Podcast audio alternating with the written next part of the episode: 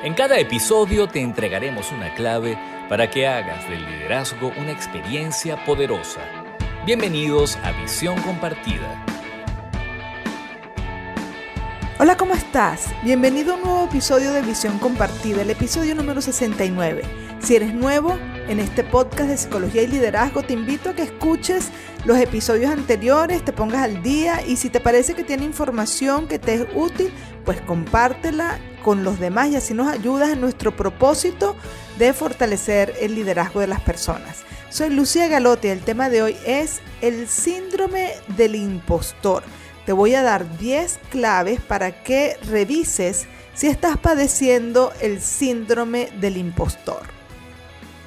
Antes de comenzar te quiero hablar de la comunidad de Liderla. Si estás buscando mejores resultados tanto en tu liderazgo, en tu vida profesional, en tu vida personal o si quieres pertenecer a un espacio de personas que están en el mismo interés que tú y quieres aprender de ellos, de otros líderes y además compartir tus experiencias con esta comunidad, pues te invito a Liderla.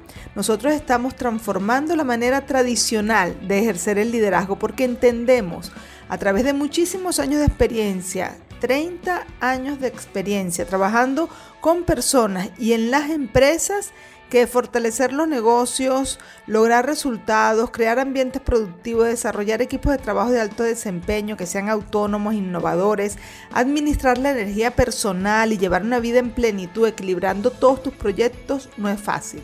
Por eso hemos hecho nuestra propia combinación para no hacerlo como se hace comúnmente y, que, cómo, cómo está conformado nuestra receta, nuestra fórmula. Bueno, estrategias de liderazgo, principios de psicología, coaching ontológico, niveles de conciencia para transformar el liderazgo tradicional en un liderazgo transpersonal, que significa ser más ágiles, más conscientes, innovadores y generar resultados excepcionales. Te invito a que vayas a nuestras redes sociales en Instagram y en LinkedIn, arroba somos también arroba Lucy Galota. Si vas a nuestras bios en, Instagram, vas a encontrar también el test de autoliderazgo si lo quieres presentar y con gusto te enviamos el reporte de total cortesía y también para que ingreses a la comunidad tienes 30 días sin costo y así puedes, bueno, mirar que ya hay bastante contenido de valor. Así que te esperamos en Somos Liderlab. Comencemos con este tema del síndrome del impostor. Si tienes alguno de estos indicadores, voy a decirte 10, es probable que padezca el síndrome del impostor. Vamos a ver, el número uno, sentir que los logros actuales son principalmente producto de la suerte, del azar o de la ayuda de otras personas y no de tu esfuerzo o de tus competencias. 2. Pensar que debe haber algún error al momento de haber sido elegido o seleccionado para algo que valoras como importante, es decir, te escogieron eh, para ingresar a una universidad que piensas que es algo superior, que solamente las personas buenas las escogen para entrar a esa universidad y que debió haber sido algún error que tú hayas entrado en esa lista. Tres, sentir que los demás te valoran de una forma mejor, con más competencias o más inteligencia de la que verdaderamente tú tienes. 4. Temor de que los demás descubran que no eres tan bueno como ellos creen. 5. Sensación de inmerecimiento por los reconocimientos recibidos. Ok, después de los imperdonables del liderazgo te digo los otros 5 indicadores y al finalizar te voy a dar algunas recomendaciones. Así que bueno, quédate y escucha hasta el final y vamos entonces ahora a disfrutar de los imperdonables del liderazgo. ¿Quieres saber los errores más frecuentes de los líderes en las empresas? Escucha con atención los imperdonables del liderazgo. Los imperdonables del liderazgo de este episodio quiero resaltar una vez más, hacer énfasis en la tendencia que hay en los líderes eh, cuando se trabaja en el liderazgo uno a uno y el de equipo de pensar que si se da reconocimiento por los logros alcanzados, las personas van a perjudicar su desempeño futuro. Ellos lo dicen de la siguiente manera, si yo le digo a la persona que está haciendo un buen trabajo, lo voy a echar a perder, abro comillas y cierro comillas, eso de echar a perder significa que entonces a partir de ahora ya no se va a esforzar lo suficiente. También dicen comúnmente los líderes, bueno, es que es porque tengo que estar yo diciéndole a la gente que está haciendo un buen trabajo, para eso se les paga. Entonces lo cierto es que estas eh, actitudes frente al reconocimiento hacen que por lo general la tendencia sea hacia estar corrigiendo los errores y perdiendo la oportunidad de resaltar las buenas ejecuciones o los altos desempeños.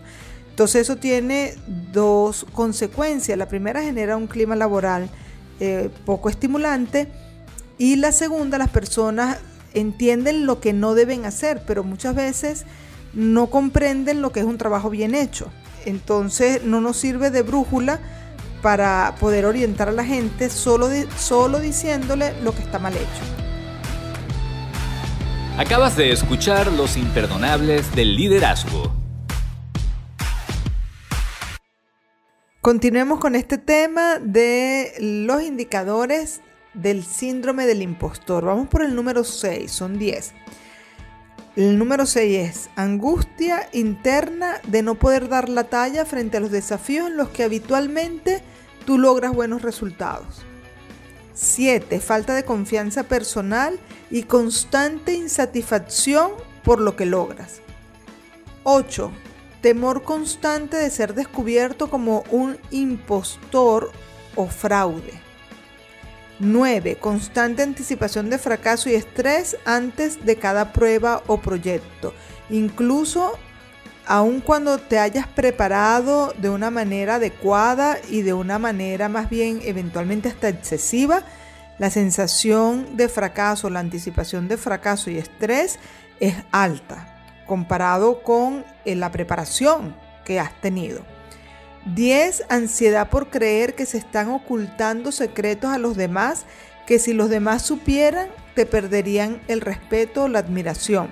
Y cuando se evalúa este aspecto en, en, ti, en la persona que siente esta ansiedad, pues no hay nada realmente importante que sustente esta sensación o esta eh, preocupación, porque los demás se van a dar cuenta de que hay secretos ocultos, que son graves.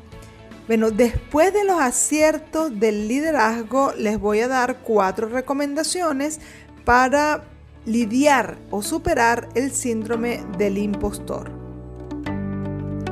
La actitud correcta en el líder produce resultados excelentes. A continuación, los aciertos del liderazgo. Los aciertos del liderazgo de este episodio, recuerdo el caso de un jefe estaba sentado conversando con su colaborador y que le estaba resaltando el hecho de cómo en los últimos meses había mejorado su rendimiento. A mí me llamó mucho la atención dos cosas. Uno, que se tomara el tiempo para hacer el reconocimiento. Dos, que lo estaba comparando con su propio reconocimiento y no con más nadie. Es decir, no es que estás haciendo el trabajo mejor que otra persona, sino es que él se había tomado el tiempo de, mirar y de darle información particular a esa persona desde hacía tiempo de cómo estaba viniendo, trabajando, haciendo lo, lo que le correspondía hacer, los resultados obtenidos y esa información le estaba siendo útil para obtener cada vez mejores resultados y él se lo iba indicando. La mejoría, la forma en cómo estaba agregando cada vez más valor. Entonces es un acierto del liderazgo el tomarse el tiempo para guiar a la persona a cada vez mejores desempeños, niveles más altos de autonomía y posibilidades incluso de que la persona se convierta en una persona innovadora. Acabas de escuchar los aciertos del liderazgo.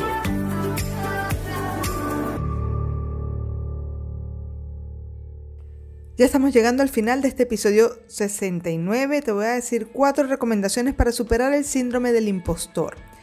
Recomendación 1. Toma conciencia de si padeces o no del síndrome del impostor. Para eso, estos 10 indicadores que te acabo de decir en el podcast te puede ayudar a tomar conciencia. Es decir, date cuenta que tu mente está constantemente diciéndote que no eres suficiente, que eres inadecuado o que no mereces lo que logras. 2. Cuando oigas esa voz interna que te dice que algo está mal en ti, cuestiónala y confirma con la realidad si esto está pasando de verdad, si lo que tú estás pensando tiene real sustento. Y si no, pues entonces déjalo pasar. 3. Reconoce tus logros y éxitos y sobre todo no veas el fracaso con tanto drama, con tanta preocupación, con tanto estrés. La vulnerabilidad frente al fracaso la produce la necesidad de ser perfecto y creer que nunca se es suficientemente bueno. Así que cuestiona esta necesidad de perfección y esta creencia de que nunca eres suficientemente bueno. 4. No te compares con nadie. Para de darle alimento a la mente para que te siga atormentando. Cuando veas que te estás comparando y pienses que los demás son mejor que tú, solo mira esos pensamientos y déjalos pasar. No te los creas, no le hagas caso. Bien, con esto hemos llegado al final de este episodio 69. Espero que te haya gustado. Si es así, ponle like, coméntalo, compártelo y bueno, desde ya estás súper invitado al próximo episodio. Espero que estés muy bien. Chao, chao.